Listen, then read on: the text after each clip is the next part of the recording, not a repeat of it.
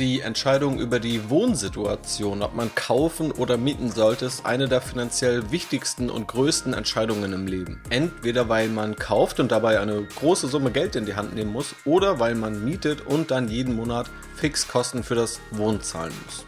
Hier soll es also heute um die Frage gehen, was lohnt sich eigentlich aus finanzieller Sicht mehr? Kaufen oder mieten? Und was sind auch über diese finanziellen Faktoren hinaus die wichtigen Kriterien, die man berücksichtigen sollte, wann man sich selber die Frage stellt, ob man kaufen oder mieten sollte. Hier werden wir uns auch ein paar Mythen annehmen und es warten spannende Erkenntnisse auf dich. Also viel Spaß! Ja, hallo und herzlich willkommen zur heutigen Podcast-Episode. Heute widmen wir uns mal dem Thema Kaufen oder Mieten. Ich habe es schon mal Ende letzten Jahres angeteasert. Da habe ich im Podcast einmal zur Frage gesprochen, was eigentlich besser ist, als Geldanlage, Immobilien oder Aktien und wo vor allem die Unterschiede liegen. Und da habe ich dann auch schon mal angeteasert, dass neben dieser reinen Kapitalanlagefrage natürlich auch eine legitime Frage ist, wie ist eigentlich die eigene Wohnsituation und worauf gilt es da zu achten, wenn man da eine finanziell möglichst kluge Entscheidung treffen möchte. Und deswegen werde ich mich dem heute mal in dieser Podcast-Episode widmen. Natürlich muss man sagen, und ich äh, habe tatsächlich auch Bücher gelesen zu diesem Thema. Ähm, natürlich treibt mich dieses Thema selber schon sehr, sehr lange. Und man kann wirklich mehrere Bücher damit füllen. Ich versuche natürlich die wichtigsten Erkenntnisse, die zentralen Kriterien und auch Fragen hier für dich herauszuarbeiten, dass es alles in diese Podcast-Episode passt. Und wenn wir jetzt mal loslegen, auf diese Frage zu schauen, dann bin ich mir ziemlich sicher, dass du selber dir schon mal Gedanken gemacht hast was ist eigentlich klüger, mieten oder kaufen. Du wirst selber diese Entscheidung schon mal getroffen haben und du kennst sicherlich auch in deinem Umfeld Diskussionen, die sich um dieses Thema drehen, die sich um das Thema Immobilienpreise drehen. Also das ist nicht so, dass wir hier von null anfangen, sondern es gibt einfach schon, ich sag mal, bestehendes Wissen oder vielmehr noch bestehende Meinungen. Deswegen macht es aber durchaus Sinn, mal vorher auf gängige Glaubenssätze in diesem Bereich zu schauen oder ich würde sie eher Mythen nennen, die man sich ja mal anschauen kann, um zu verstehen, warum man vielleicht erstmal einen Schritt zurückgehen sollte oder einfach mal kritisch hinter die Dinge schauen sollte, die man sich dann so am Stammtisch womöglich erzählt. Wenn man alle Deutschen fragen würde, was ist finanziell die klügere Entscheidung, zu kaufen oder zu mieten, dann gehe ich mal davon aus, dass vielleicht 80, 90 Prozent kaufen sagen würden. Und das liegt, glaube ich, auch an Mythen, denen wir glauben, auf die ich jetzt mal eingehen möchte. Und da habe ich drei Mythen, die meiner Erfahrung nach am weitesten verbreitet sind. Zum einen, Mythos Nummer eins, dass Immobilienpreise immer steigen. Klar ist, wenn man erstmal davon ausgeht, dass Immobilienpreise immer steigen, ist das ein indirektes Argument dafür, sich eher auf die Käuferseite, also ein Eigenheim zu besitzen, zu begeben und nicht auf die Mieterseite. Weil man bei einem Kauf dann ja einen scheinbar garantierten Wertzuwachs hat. Und wer die letzten Jahre auf Immobiliensuche war, der wird auch festgestellt haben, die Preise sind hoch und sie steigen trotzdem gefühlt immer weiter. Da kann sich natürlich schnell so ein ja, Strudel entwickeln, dass man dann immer noch schneller entscheidet oder noch mehr unter Druck kommt und sich denkt, jetzt habe ich schon fünfmal das entsprechende Haus nicht bekommen, jetzt muss ich noch schneller zusagen, muss den Kreditrahmen vielleicht noch weiter ausreizen, den Preis nochmal ähm, etwas nach oben korrigieren, den man bereit ist zu zahlen. Und das ist aktuell das Gefühl, mit dem viele Menschen im Immobilienmarkt sind. Und viele Menschen glauben deshalb auch, dass Immobilienpreise immer steigen, als sei es quasi ein ungeschriebenes Gesetz. Aber das war definitiv nicht immer so, wenn man mal weiter in die Historie zurückschaut. Beispielsweise Gerd Kommer hat eines der erwähnten Bücher geschrieben, die ich gelesen habe. Kaufen oder Mieten ist der Titel. Und dieses Buch ist erstmals 2010 erschienen. Und er hat da unter anderem die nominalen und die realen, also die inflationsbereinigten Wertzuwächse von Wohnimmobilien in Deutschland verglichen. Sein Zeitraum 2009 war der Endzeitraum, eben ein Jahr vor Buchveröffentlichung und gestartet ist er damit 1970.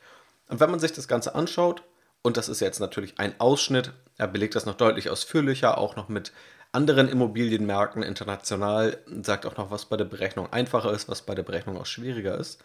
Dann sieht man aber, dass in diesem Zeitraum Immobilienpreise, Wohnimmobilienpreise in Deutschland inflationsbereinigt nicht gestiegen sind. Sie sind weitestgehend stagniert, sprich, sie sind nominal im Wesentlichen in Höhe der Inflationsrate gestiegen. Es gab immer mal wieder Phasen, wo Immobilienpreise dann tatsächlich mal gestiegen sind über 15 oder 15 Jahre, aber auch Phasen, wo Immobilienpreise nominal sogar leicht gefallen sind oder stagniert sind, wo es also nicht mal den Inflationsausgleich gab. Beispielsweise 1979 bis etwa 1988, also bis zur Wende war eine solche Phase, und von 1994 bis 2004 sieht man auch eine Phase, wo es nominal keine Preiszuwächse bei Wohnimmobilien gab. Er vergleicht dann auch noch weiter unterschiedliche Anlageklassen, vor allem dann Wohnimmobilien in Deutschland, der Schweiz und Österreich, aber auch USA und Japan mit dann Kapitalmarktanlagen, also Gold oder deutschen mittelfristigen Staatsanleihen oder einem gemischten Portfolio aus Staatsanleihen zu 50% und Aktien zu 50%. Und die Wohnimmobilien, man hat da natürlich auch noch so etwas wie Mieterträge zusätzlich zum Wertzuwachs, lagen etwa beim Faktor 2,5 bis 3, um den diese sich vervielfacht haben über den Zeitraum. Und Anleihen und Aktien, dieses gemischte Portfolio, lag eher bei Faktor 3,5 bis 5. Also in Summe auch eine höhere Wertsteigerung bzw. vielmehr eine höhere Gesamtrendite, eben bestehend aus Wertsteigerung und bestehend aus Gewinnausschüttung im Sinne von Aktien, bei Anleihen ist es dann eben die Zinsausschüttung und bei Wohnimmobilien ist es dann die erhaltene Miete. Und diesen Zeitraum der letzten zehn Jahre, den kennen viele von uns wahrscheinlich ganz gut. Da wissen wir, da gab es nochmal einen Anstieg bei den Wohnimmobilien. Also da muss man sagen, da sind alle Vermögenswerte gestiegen, Aktien genauso oder tatsächlich auch ziemlich stark. Aber natürlich muss man das noch zugute halten, Wohnimmobilien sind in diesem Zeitraum gestiegen und wenn man das nur noch ergänzen würde, dann sehe diese Statistik vielleicht noch minimal positiver aus. Es ändert aber nichts daran, dass man auch in der Vergangenheit mal Jahre hatte, 10 Jahreszeiträume oder fast 15 Jahreszeiträume, wo Immobilienpreise real stagniert sind und sogar nominal stagniert sind. Also dieser Mythos, dass Immobilienpreise immer steigen würden und dass quasi mit jedem Jahr, dass man wartet, dass Immobilienpreise dann weiter hochgehen, der hat sich eher über die letzten fünf bis zehn Jahre etabliert und galt davor eher nicht. Es gab natürlich auch Ereignisse wie die Finanzmarktkrise, die auch ganz zentral den Immobilienmarkt getroffen hat. Darauf gehe ich gleich nochmal kurz ein.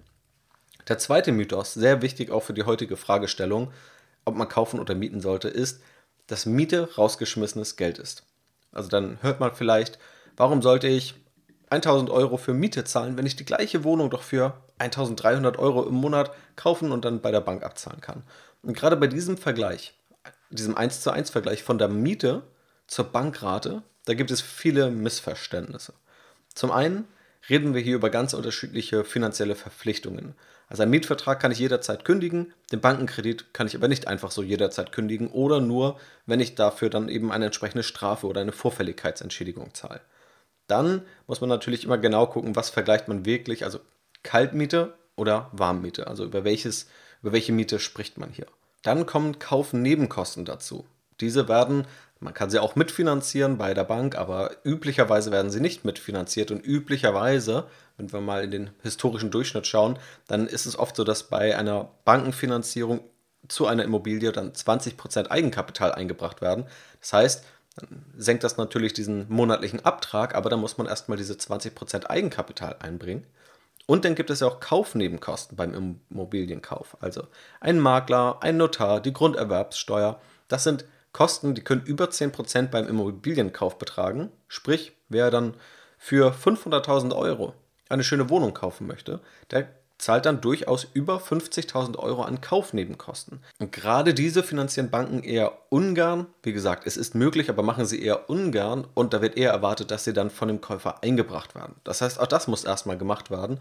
Und dann zahlt der Eigentümer natürlich auch Instandhaltung und Verschleiß. Also wenn Dinge kaputt sind, wenn hier etwas eingerichtet werden muss, dann ist es Sache des Eigentümers und keine Kosten, die auf den Mieter zukommen.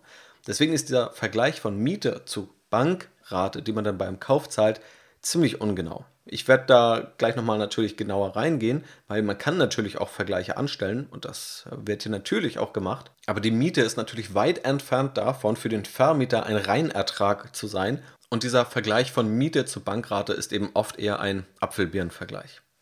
Und der dritte Mythos, den wir nochmal entkräftigen müssen, damit wir möglichst objektiv auf diese Fragestellung schauen können, ist, dass Immobilien sicher sind, aber beispielsweise die eigene Geldanlage oder Aktien riskant sein. Wenn du jetzt diesen Podcast hörst, gehe ich mal davon aus, dass du dich schon ein bisschen mit Aktien beschäftigt hast oder vielleicht sogar schon sehr intensiv, wenn du länger dabei bist. Und dann wirst du auch verstehen, dass es natürlich Risiken bei Aktien gibt, dass es aber sehr gute Wege und Möglichkeiten gibt, damit umzugehen und dass es auch völlig okay ist, dass es Risiken gibt. Und diese Risiken gibt es auch bei Immobilien. Das ist auch kein Problem. Problematisch wird es nur, wenn man glaubt, es gäbe diese Risiken nicht. Wenn man also investiert, ohne zu merken, dass etwas auch Risiken hat.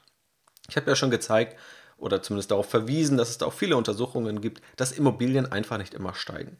Und bei einer Immobilie sehe ich jetzt nicht, da hängt ja kein Preisschild jeden Tag dran, ob der Preis steigt oder fällt. Aber definitiv schwankt dieser Preis. Und es gibt auch einige Ereignisse, die das deutlicher gezeigt haben. Eines dieser Ereignisse ist eben die Finanzmarktkrise 2008, die auch ganz zentral Preisverluste bei Wohnimmobilien bedeutete.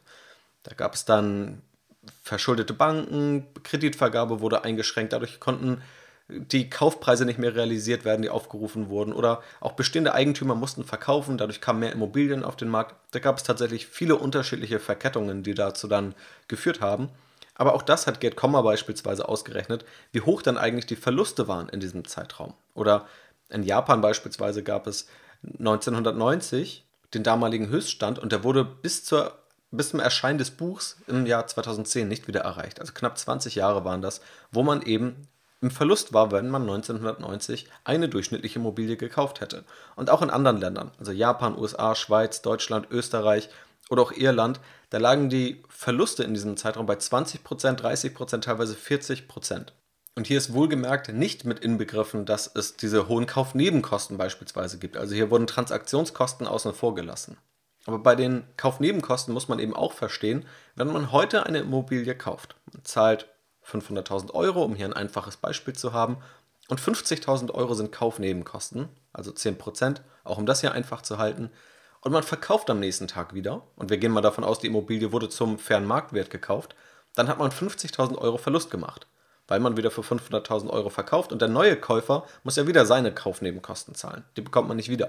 Das heißt, das ist ein direkter Verlust, wenn man kauft und direkt wieder verkauft. Und das ist hier nicht einmal eingerechnet und wirkt sich vor allem bei kürzeren Wohnungszeiträumen bzw. Haltedauern in dem Sinne aus. Und darauf kommen wir gleich nochmal. Also, das ist aber wichtig, um das auch zu verstehen, Immobilien schwanken im Wert, haben auch Risiken, auch wenn wir diese nicht so transparent angezeigt bekommen wie bei Aktien. Was sicherlich auch Vorteile hat, was jetzt in der Theorie vielleicht aber erstmal negativ gewertet werden würde, weil man sagt, Aktien haben Vorteile, da sie liquide sind. Ich habe jederzeit einen Preis, ich kann jederzeit verkaufen. Das kann ich bei Immobilien nicht. Aber die Risikowahrnehmung ist dadurch bei Aktien höher als bei Immobilien. Einfach nur um diese drei Mythen zu verstehen. Und das hilft schon mal tatsächlich sehr stark, glaube ich, um an diese Entscheidung offener, ergebnisoffener ranzugehen, wenn man erstmal versteht, dass Immobilien nicht immer steigen, dass Immobilien auch Risiken haben und dass Miete nicht immer rausgeschmissenes Geld ist und auch dieser Vergleich zur Bankrate oft viel zu kurz greift. Damit können wir uns jetzt mal die Faktoren anschauen, die eine Rolle spielen bei dieser Entscheidung. Also vor allem finanzielle Faktoren, um am Ende irgendwie herauszufinden oder abwägen zu können, macht es gerade aus finanzieller Sicht mehr Sinn, eine Wohnung, ein Haus, generell eine Immobilie zu mieten oder das gleiche Haus eher zu kaufen. Und da gibt es eben unterschiedliche Faktoren, die eine ziemlich wichtige Rolle spielen. Einer dieser Faktoren ist der sogenannte Kaufpreisfaktor. Dieser berechnet sich aus der jährlichen Netto-Kaltmiete und wird dann durch den Kaufpreis geteilt. Tatsächlich ist es auch ein ziemlich wichtiger Faktor, wenn es um die Geldanlage geht. Wer also Immobilien als Kapitalanlage nutzt, der kann so auch quasi die Gewinnrendite ermitteln. Wer eher aus dem Aktienuniversum kommt, der kann das in etwa mit dem Kurs-Gewinn-Verhältnis vergleichen. Aber als Beispiel für den Kaufpreisfaktor nehmen wir eine Wohnung, die 240.000 Euro kostet und eine Netto-Kaltmiete von 1.000 Euro im Monat hat, also 12.000 Euro im Jahr. Dann teilen wir also 240.000 Euro durch 12.000 Euro und haben einen Mietfaktor von 20. Und wenn wir das jetzt umgekehrt machen, also den Kehrwert bilden, dann haben wir die Mietrendite. Wir teilen also 12.000 Euro durch die 240.000 Euro Kaufpreis und liegen dann bei 5%. Und das ist der Kaufpreisfaktor. Und dieser erlaubt ziemlich wichtige Schlussfolgerungen. Erstmal müssen wir verstehen, je höher der Faktor ist, desto niedriger ist die Mietrendite. Also ein Faktor von 20 ist für einen Käufer besser als ein Faktor von 30 und ist besser als ein Faktor von 40. Also je höher dieser Wert, desto geringer ist am Ende die Mietrendite, weil es immer sagt, dass der Kaufpreis im Verhältnis zur Miete höher ist. Schaut man sich den Immobilienmarkt historisch an, dann gibt es definitiv starke Unterschiede, je nach Region und natürlich nach Zustand, was für einen Faktor man da zahlt. Aber historisch hat man dann mal so Faktoren von vielleicht 15 bis 20 gesehen, in Großstädten dann beispielsweise natürlich etwas mehr. Aber mittlerweile sieht man eher Faktoren tatsächlich von 2025 in der Breite, aber gerade in sehr beliebten Gegenden geht es eher in die Richtung 30 oder sogar 40. Gerade Regionen wie Hamburg beispielsweise, Düsseldorf, München sind sehr, sehr beliebte Regionen und da sind Mietfaktoren von 40 definitiv keine Seltenheiten mehr. Und das sind historisch gesehen enorm hohe Faktoren. Sprich, die Kaufpreise sind auch deutlich stärker gestiegen als Mieten. Also sowohl Mieten sind zuletzt gestiegen, als auch Kaufpreise gestiegen. Aber dadurch, dass dieser Faktor deutlich angestiegen ist, teilweise sich verdoppelt hat von eben 20 auf 40, heißt es, wenn die Mieten sich verdoppelt haben, dann haben die Kaufpreise sich vervierfacht in der gleichen Zeit. Ein weiterer Faktor, und von diesem ist auch der Kaufpreisfaktor zentral abhängig, ist das Zinsniveau. Je niedriger die Zinsen, desto höher ist dann oftmals auch der Kaufpreisfaktor und umgekehrt. Das liegt vor allem daran, weil Finanzierungskosten, gerade dann eben bei Bankkrediten, ein großer Kostenfaktor sind bei dieser Immobilienfinanzierung oder beim Immobilienkauf. Und wer dann niedrigere Zinsen zahlt, der kann auch eine geringere Mietrendite akzeptieren. Das heißt, irgendwo gleichen die sich auch wieder aus. Das heißt, die aktuellen niedrigen Zinsen sorgen auch dafür, dass es höhere Faktoren gibt, also höhere Kaufpreisfaktoren. Ein weiterer Faktor, den man noch mit einbeziehen kann, ist, ob man überhaupt in der Lage ist, Eigenleistung einzubringen. Ist definitiv nicht unüblich, wenn eigene Immobilien gekauft werden, dass man dann nicht unbedingt den Handwerker über die Vermietung kommen lässt, sondern dass man Dinge vielleicht auch selber macht, dass man jemanden im Bekanntenkreis hat, dass man selber Zeit für Dinge investiert. Auch das kann man mit einbeziehen. Es gibt gleich einige Modellrechnungen, da würde ich das aber nicht machen. Aber das vielleicht noch, um es im Hinterkopf zu haben. Natürlich sind weitere Faktoren, die ziemlich entscheidend sind, auch das Einbringen von Eigenkapital und generell die Finanzierungskonditionen, die man individuell bekommt. Also wer dann riskanter finanziert, beispielsweise sagt, ich möchte gar kein Eigenkapital einbringen, der hat tendenziell höhere Finanzierungskosten. Da kann der Zinssatz also ein bisschen höher sein. Das Risiko ist auch allgemein natürlich deutlich höher bei so einer aggressiven Finanzierung. Und wer sicherer finanziert, beispielsweise die Hälfte schon direkt anzahlen kann über Eigenkapital, der hat wiederum bessere Finanzierungskonditionen. 20% Eigenkapital einzubringen, das gilt so ja, als vielleicht Sweet Spot, wo man jahrelang gesagt hat, das ist so üblich, dass man 20% selber einbringt und 80% von der Bank aufnimmt. Das kann sich nun leicht verschoben haben, eben weil das Geld von der Bank deutlich günstiger geworden ist, also Zinsen sind niedriger geworden, aber das vielleicht, um das so einordnen zu können. Noch ein nicht zu vernachlässigender Faktor ist, das Thema Expertise und Glück beim Kauf zu haben. Also wenn man sich mit Kaufen beschäftigt, dann kann es sein, dass man selber eigentlich keine Ahnung hat. Man hat keine Ahnung von Bausubstanz, von Grundstückspreisen, von Immobilienpreisentwicklungen. Dann sollte man wahrscheinlich erstmal nicht davon ausgehen, dass man selber unbedingt den allerbesten Deal macht. Wer hier vielleicht etwas mehr Glück hat, das heißt, über sein Netzwerk im Bekanntenkreis irgendwie an ein besseres Objekt bekommt, wo er sonst nicht rangekommen wäre, oder vielleicht selber einfach ganz gut einschätzen kann, weil man vielleicht selbst in der Immobilienbranche tätig ist, was jetzt ein guter Preis ist oder was ein schlechterer Preis ist, wie teuer Umbauten sind. Was sage ich mal, Leute, die vielleicht nicht aus der Immobilienbranche kommen, denen wird es definitiv schwerer fallen, dann kann das natürlich auch so ein Ergebnis nochmal deutlich beeinflussen. Wenn man nicht den Marktpreis zahlt, sondern in der Lage ist, was aber nur die wenigsten sind, 20% unter Marktpreis eine Immobilie zu kaufen, dann macht es natürlich die ganze Rechnung für den Immobilienkauf für das Eigenheim also nochmal deutlich besser. Und der letzte Faktor, es gibt natürlich noch weitere Faktoren, aber der letzte große Faktor, den man mitdenken sollte, ist der Zeitraum des Wohnens. Habe ich vorhin schon kurz angerissen. Durch diese hohen Kaufnebenkosten, die man also hat, wenn man direkt kauft und quasi einen Tag später wieder verkaufen würde, sollte man eine gewisse Haltedauer einplanen oder auch gewährleisten können, damit sich das Ganze rechnet. Man möchte ja Miete einsparen durch einen Immobilienkauf, aber das kann erst nach einer gewissen Zeit stattfinden, weil man ja direkt mit diesen Kaufnebenkosten quasi im Buchverlust startet. Also, um die wichtigsten Faktoren hier zusammenzufassen, Käufer profitieren davon, wenn das Zinsniveau möglichst gering ist. Sie profitieren ebenfalls davon, wenn der Mietfaktor möglichst gering ist. Sie profitieren davon, wenn sie möglichst lange in dieser Immobilie wohnen. Und sie profitieren davon, wenn sie selber Expertise mitbringen oder Eigenleistung einbringen können. Was dann aber individuell ist, was aber quasi die Durchschnittswerte nochmal positiv verzahnen können.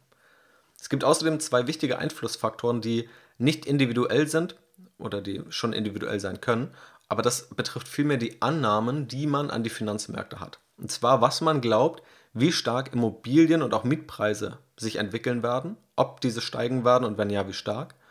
Und wie stark aber alternativ die Geldanlage beispielsweise in den Aktienmärkten performt. Wenn man davon ausgeht, dass Immobilienpreise stark steigen werden und man vielleicht selber gar nicht plant oder gar keine Lust drauf hat oder vielleicht auch einfach nicht versteht, warum man in Aktien investieren sollte, dann ist es natürlich ein Grund für den Käufer, für den Kauf des Eigenheims und wird es umso stärker, je stärker man an Immobilien glaubt. Und wenn man das eben nicht tut, wenn man da eher skeptisch ist, aber gleichzeitig die Chancen durch Aktien sieht, dann könnte es eben ein Argument sein, eher zu mieten, also monatlich auch Überschüsse zu haben oder das Eigenkapital, was in die Immobilie fließen würde, in Aktien zu investieren und dort eine Rendite zu erzielen. Das sind also zum einen Dinge, die individuell sind, über die man sich definitiv Gedanken machen sollte. Dann sind es einfach ganz konkrete Faktoren oder auch beispielsweise das Zinsniveau, Finanzierungskonditionen, die man für sich selber individuell prüfen sollte. Und dann sind es eben auch Annahmen, die man an den Markt haben kann. Welches, welche Anlageklasse entwickelt sich eigentlich wie stark? Und natürlich habe ich es mir nicht nehmen lassen, das Ganze mal in ein oder vielleicht auch mehrere Excel-Sheets zu werfen und einfach mal ein paar Zahlen durchzugehen. Und ich habe mir auch andere Kalkulationen angeschaut, um hier ein möglichst breites Bild zu bekommen. Denn tatsächlich haben wir hier viele Faktoren und die jetzt fair festzulegen, also hier ein repräsentatives Beispiel zu machen, ist gar nicht so einfach. Aber auf das Fazit, da komme ich gleich nochmal. Jedenfalls habe ich mal ein Beispiel aufgesetzt. Ich habe eine Immobilie genommen für einen Preis von 375.000 Euro, 11% Kaufnebenkosten, das entspricht dann 40.000 Euro, einer Wohnfläche von 100 Quadratmetern, einer Kaltmiete von 1.250 Euro im Monat, die um 2% jährlich steigt. Das ergibt dann einen Kaufpreisfaktor von 25. Im aktuellen Markt kann man sagen, ist es durchschnittlich, vielleicht noch leicht unterdurchschnittlich, kommt wirklich ganz auf die Lage und den Zustand an. Dann habe ich angenommen, dass 1,50 Euro pro Quadratmeter an monatlicher Instandhaltung anfällt und dieser Betrag steigt um 1,5% pro Jahr, also etwa in Höhe der Inflationsrate. 0,15% des Wertes wird als Grundsteuer und Versicherung gezahlt werden müssen vom Eigentümer. Bei der Geldanlage in ein ja, etwas gemischtes Portfolio in Aktien, in Anleihen gehe ich von 4,5% nach Steuerrendite aus und ich gehe davon aus, dass der Immobilienmarkt im Durchschnitt um 2% pro Jahr, also auch in etwa der Inflationsrate, steigt. So, und um Dinge zu vereinfachen, habe ich mal gesagt, man hat hier 100% Eigenkapital. Das heißt, man hat entweder die Option, einmal diese Wohnung für die genannten Konditionen zu kaufen oder man hat die Möglichkeit, die identische Wohnung zu mieten und dieses Eigenkapital aber in dieses Portfolio zu stecken, bestehend aus Aktien und Anleihen, was eben diese 4,5% Nachsteuerrendite erwirtschaftet. Und habe das einfach mal gegeneinander gelegt und hier schon mal einzelne Einflussfaktoren variiert. Und tatsächlich kann man daraus ein paar spannende Erkenntnisse treffen. Grundsätzlich in genau diesem Szenario, das ich dir gerade beschrieben habe, steht der Mieter in den ersten zwölf Jahren besser da und ab dann steht allerdings der Käufer finanziell besser da. Nach 30 Jahren liegt der Käufer dann bei einem Vermögen von knapp 600.000 Euro, der Mieter bei einem Vermögen von knapp 400.000 Euro. Also der Käufer gewinnt in diesem Szenario, aber eben erst, wenn er zwölf Jahre wartet und ab dann sozusagen diesen Vorteil mitnimmt. Nun gehen wir aber mal davon aus, wir treffen mal eine andere Annahme. Wir gehen nicht von 4,5% Nachsteuerrendite aus bei der Geldanlage, sondern von 5,5%. Die Aktienmärkte steigen langfristig um 8%. Wenn man das noch mit der deutschen Kapitalertragssteuer versteuert, dann liegt man etwa bei 6%. Man hat noch ein paar Freibeträge, also vielleicht etwas höher, aber das kommt dann eben auch darauf an, wie man diese Geldanlage ausgestaltet. Aber man könnte auch durchaus annehmen, man bekommt 5,5% Nachsteuerrendite. Wenn man einfach nur die, an dieser Variable dreht, dann gewinnt auf einmal über diesen Zeitraum der Mieter, und zwar dauerhaft. Nach 30 Jahren liegt unser Käufer wieder bei knapp 600.000 Euro Vermögen, der Mieter liegt aber bei knapp 700.000 Euro Vermögen. Das heißt, wir drehen hier nur an einer Variable, wir sagen nur, die Nachsteuerrendite ist 1 Prozentpunkt höher und wir haben direkt beim Mieter über 30 Jahre ein doppelt so hohes Vermögen und eben auch ein ganz anderes Ergebnis. Das betone ich auch immer wieder, wenn es auch um meine Academy geht beispielsweise. Da ist das ein ganz zentrales Element zu verstehen, wie viel es einem langfristig bringen kann, in der Lage zu sein, 1 Prozentpunkt mehr an Rendite zu erwirtschaften über einen langen Zeitraum kann es eben ein enormer Unterschied sein. Und da redet man bei den meisten Menschen mit durchschnittlichen Sparraten nicht über dreistellige oder vierstellige Beträge, sondern schnell über hohe fünfstellige oder sogar sechsstellige Beträge, die ein Prozentpunkt oder vielleicht zwei Prozentpunkte mehr erreichen können. Und das schlägt sich eben auch in diesem Beispiel nieder. Nehmen wir jetzt aber mal wieder die alte Nettorendite von 4,5%. Was wir jetzt aber mal variieren, ist dieser Kaufpreisfaktor.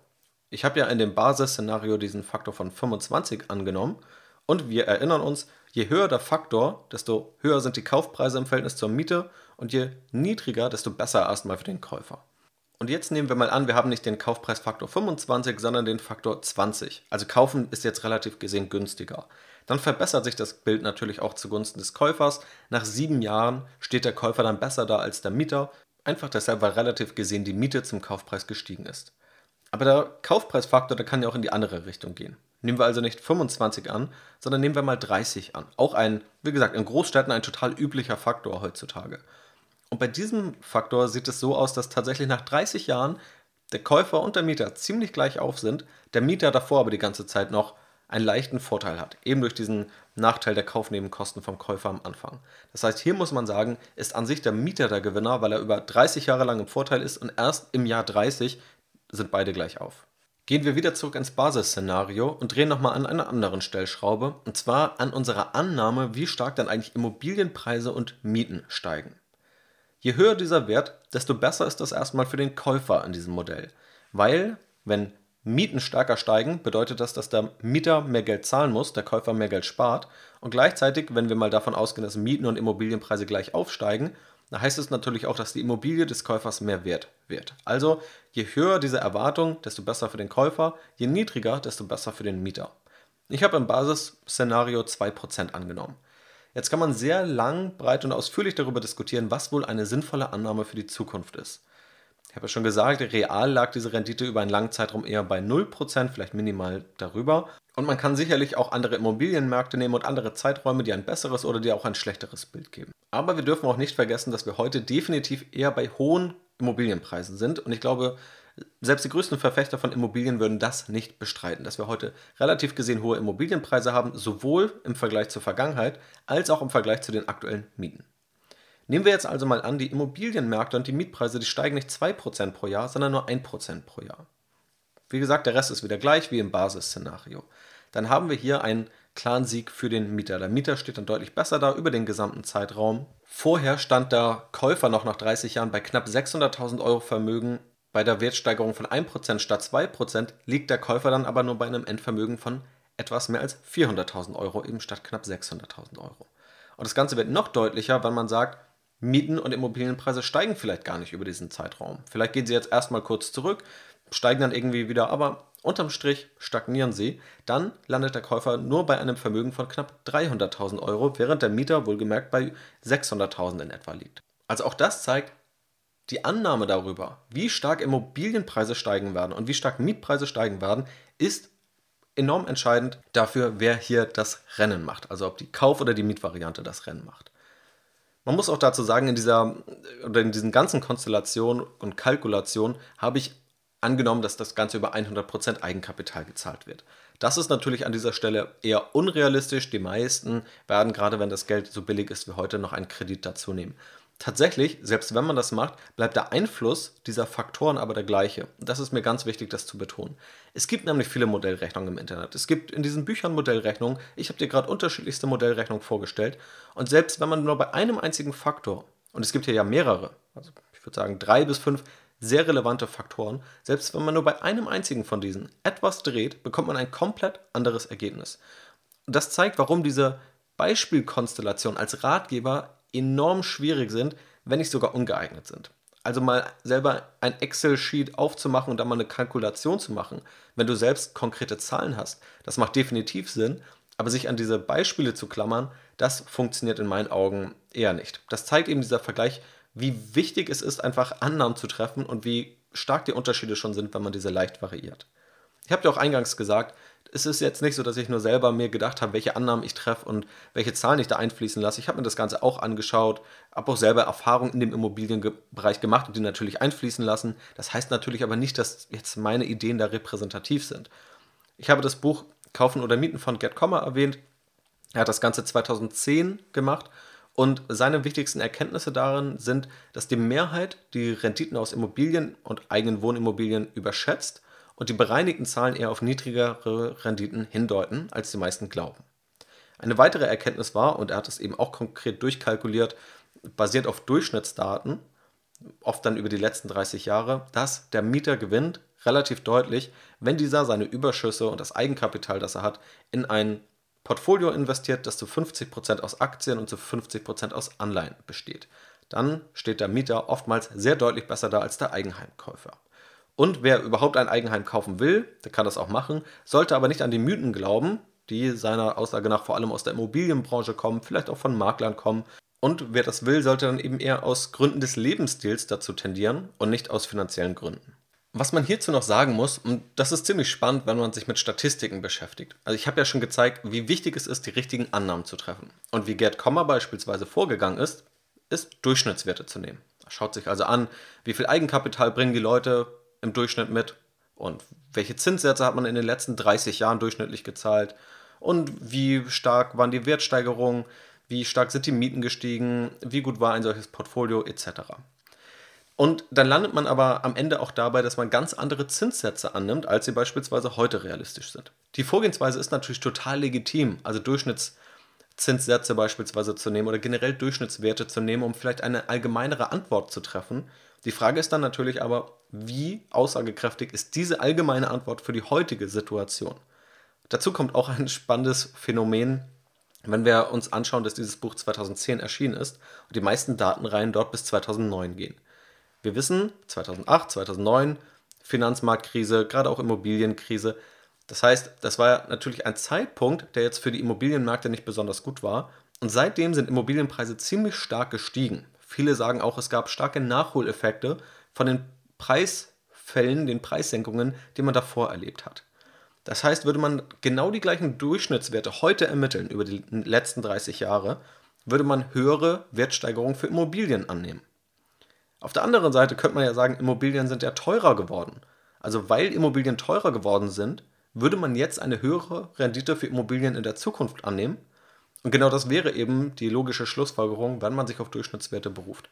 Also, das nur um zu sagen, dass auch diese Vorgehensweise durchaus legitim ist, aber man eben auch anders vorgehen könnte und dann komplett andere Ergebnisse bekommt. Und das macht es auch hier wieder so schwer.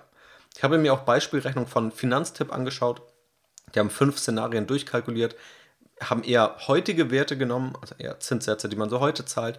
Und da gewinnt in vier von fünf kalkulierten Szenarien der Eigenheimkäufer. Der baut dort also mehr Vermögen auf. Der Mieter gewinnt dann, wenn seine Rendite ausreichend hoch ist durch die Geldanlage und der Kaufpreisfaktor ebenfalls relativ hoch ist. Was, und das muss man sagen, heute der Fall ist.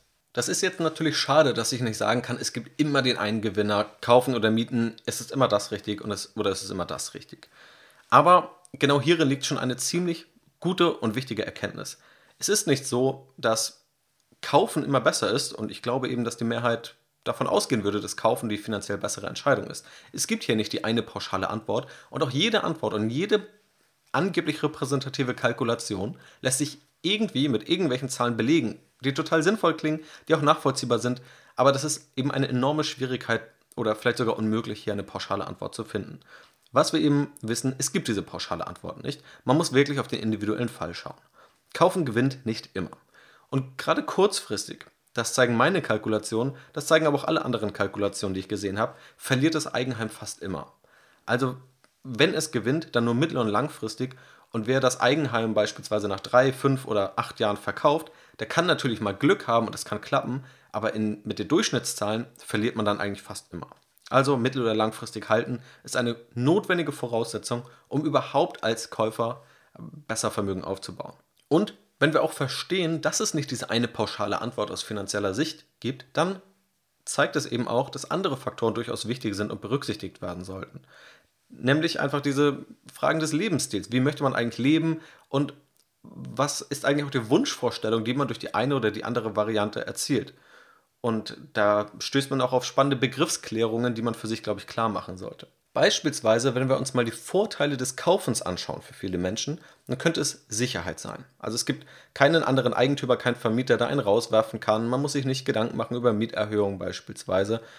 Da in dem Sinne hat man Sicherheit. Man hat etwas Eigenes, vor allem diese gefühlte Sicherheit. Man hat auch Individualisierbarkeit, kann also alles nach eigenen Wünschen einrichten und umbauen, wie man möchte, solange das Bauamt das genehmigt. Und man hat auch eine Sparverpflichtung. Also wer eine Kreditrate zahlt, der wird diese am Anfang des Monats zahlen und der Mieter ist natürlich darauf angewiesen, wenn er einen Überschuss hat im Monat gegenüber dem Käufer, dass er das eigenständig beiseite legt und hoffentlich klug investiert und nicht einfach ausgibt. Das ist quasi eine Grundvoraussetzung hier für den Vermögensaufbau und das wird dem Käufer abgenommen, der verpflichtet ist, jeden Monat für seine Immobilie zu zahlen und in dem Sinne zu sparen. Der Mieter hingegen hat andere Vorteile. Der hat eine Flexibilität. Der muss sich nicht vorher ausmalen, wie er leben will, sondern kann das flexibler entscheiden. Vielleicht weiß jemand auch nicht, wie viele Kinder es am Ende werden sollen, wie lange man am gleichen Ort lebt oder wie lange man in der gleichen Wohnung leben wird. Und all das kann man natürlich als Mieter deutlich flexibler gestalten, ohne darauf zu achten, ob man noch irgendeinen Kredit so und so lange laufen hat. Man kann das Vermögen auch besser streuen, denn wer ein einziges Haus kauft, bündelt darin oft den Großteil des Vermögens und wer das eben nicht macht, der kann sich eben aussuchen als Mieter, wo man das Geld dann letztendlich auch über die Kapitalmärkte investiert.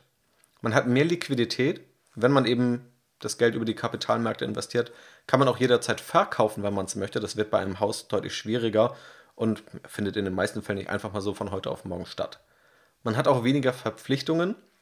Das heißt natürlich als Eigentümer kommt auch etwas dazu, dass man sich um gewisse Steuern kümmern muss, um den Handwerker, um die Müllabfuhr, um die neue Erschließung, wenn es mal Glasfaserleitung geben soll, wenn mal eine neue geplante Fabrik in die Nachbarschaft kommen soll. Das ist einem Mieter erstmal relativ egal oder kann das Ganze abgeben, sich darum zu kümmern. Das muss ein Eigentümer eben machen. Aber hier dann Vorteil für den Mieter und auch die geringere und auch die flexiblere monatliche Belastung. Auch in dieser Modellkalkulation bin ich ja, und das machen alle anderen ebenfalls so und macht ja auch Sinn, von identischen Wohnungen ausgegangen oder von identischen Immobilien. Also wenn man es für den Kauf und für die Miete durchrechnet, geht man von der identischen Immobilie aus. In der Praxis könnte es aber natürlich sein, dass man sagt, der Mieter könnte ja für 15 Jahre, vielleicht sind die Kinder noch im Haus und dann mietet man für 15 Jahre eine größere Immobilie. Aber wenn die Kinder raus sind, dann nimmt man eine kleinere. Und dann spart man natürlich deutlich mehr Geld und gewinnt unterm Strich sehr viel Geld, das man für den Vermögensaufbau nutzen kann, was der Käufer in dem Sinne nicht ist, weil der Käufer letztendlich eine viel größere Wohnung bewohnt, womöglich eine, die er gar nicht in der Größe braucht. Und auch da kann man sich natürlich fragen, worauf es einem da ankommt. Aber auch das ist ein Vorteil des Mieters, diese geringere und diese flexiblere monatliche Belastung. Und das sind vor allem die Fragen, die man sich stellen sollte. Und hier auch herauszufinden, wie man eigentlich selber leben möchte und was einem wirklich die wichtigen Punkte sind, wenn es um das Wohnen geht. Spannend ist hier eben auch, um den Punkt von vorhin aufzugreifen, wo es unterschiedliche Definitionen gibt. Was ist Sicherheit? Für den einen kann es Sicherheit sein, ein Eigenheim zu haben. Wenn es abbezahlt ist, sicherlich vermittelt das Sicherheit. Für die anderen ist es aber vielleicht keine Sicherheit, wenn man weiß, da ist ein Eigenheim, das vielleicht zu 90 Prozent finanziert ist, also verschuldet ist und man muss jeden Monat eine feste Rate abbezahlen. Für andere ist es vielleicht eine Sicherheit, Geld auf dem Depot zu haben, Geld auf dem Konto zu haben, zu mieten und jederzeit sagen zu können, wenn wir uns das nicht mehr leisten können, dann gehen wir in eine kleinere Wohnung. Auch das kann Sicherheit sein. Also einfach nur pauschal zu sagen, das eine ist sicherer als das andere, greift, denke ich, zu kurz, weil beides in unterschiedlichen Ausprägungen Sicherheit vermitteln kann. Um am Ende aber noch ein paar, glaube ich, pauschale oder so wegweisende Gedanken mitzugeben. Für wen eine Anlageform wie Aktien partout nicht in Frage kommt, also eine Anlageform, die Rendite verspricht, eignet sich ein Eigenheim mehr. Denn der Mieter auch in all diesen Kalkulationen ist darauf angewiesen, quasi sein Geld anzulegen, das Geld, das er spart, das Eigenkapital, das er nicht in ein Haus steckt, um damit eine Rendite zu erwirtschaften. Wenn man das nicht macht, weil man sich nicht auskennt, weil man es einfach nicht machen möchte, aus welchen Gründen auch immer, dann stellt man sich oft mit einem Eigenheim besser. Und wenn man aber das Geld bereit ist anzulegen und auch Rendite stark anzulegen, dann kann man auch als Mieter finanziell sehr gut fahren, in einigen Fällen eben auch besser als jemand, der ein Eigenheim kauft. Und das ist, glaube ich, für viele eine Überraschung, und nicht unbedingt intuitiv, wenn man sich die Mythen vom Anfang nochmal anschaut. Wer besondere Vorteile im Umgang mit Immobilien hat, sei es eine günstige Gelegenheit zum Kauf, handwerkliche Fähigkeiten oder sonstige Expertise, der hat natürlich noch etwas mehr Vorteile beim Eigenheim und steht etwas besser da als in der Annahme dieser Durchschnittswerte. Wer aber all das nicht hat, hat auch eher Nachteile, weil man eben auch genau mit diesen Leuten konkurriert. Dann muss man bedenken, über die Zeit variieren Zinssätze und auch diese Kaufpreisfaktoren. Und bei sehr hohen Kaufpreisfaktoren wird der Kauf deutlich unattraktiver. Höhere Kaufpreisfaktoren sind immerhin okay, wenn das Zinsniveau dafür auch niedrig ist. Nur nie vergessen, das Zinsniveau ist nicht für immer und ewig festgeschrieben und irgendwann mal in 10, 15 Jahren, wenn mal übliche Zinsbindungsfristen auslaufen, dann kann das eben auch deutlich höhere Abträge bedeuten. Der Teufel steckt am Ende eben auch im Detail. Also wie lange möchtest du wo wohnen?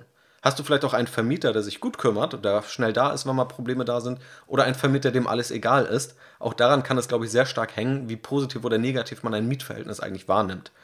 Die Frage ist auch, wie risikofreudig willst du dein Geld anlegen oder willst du eben das nicht? Was ist jetzt Sicherheit für dich und was ist eben auch keine Sicherheit für dich?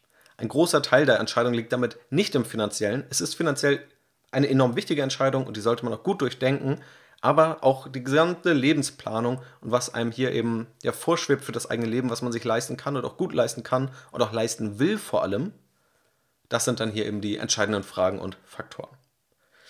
Damit hoffe ich, dass ich dir einen guten, möglichst umfassenden, aber irgendwie dann doch wieder komprimierten Überblick geben konnte über dieses Thema, das definitiv sehr komplex ist. Ich habe dir hoffentlich zeigen können, warum es so komplex ist und warum es eben nicht diese einfache Antwort gibt. So schön es wäre, so einfach es wäre für uns alle, wenn es die Antwort gibt, dass die eine oder die andere Variante pauschal besser ist. Aber ich hoffe trotzdem, dass die zentralen Lehren daraus und eben diese Dinge, die man mitnehmen sollte, diese Faktoren, auf die man mal wirklich schauen sollte, dass die klar geworden sind und dir weiterhelfen, wenn du diese wichtige finanzielle Entscheidung für dich selber triffst.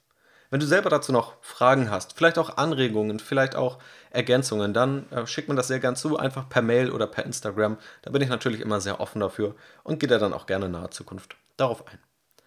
In diesem Sinne bedanke ich mich bei dir vielmals fürs Zuhören. Vielen Dank auch für alle positiven Bewertungen, sei es auf Apple Podcasts oder auch auf Spotify. Das motiviert natürlich immer sehr, um dann auch mal eine längere Folge zum Thema Kaufen oder Mieten zu machen. Also vielen Dank auch dafür. Dir noch einen wunderschönen Tag. Mach's gut und bis zum nächsten Mal.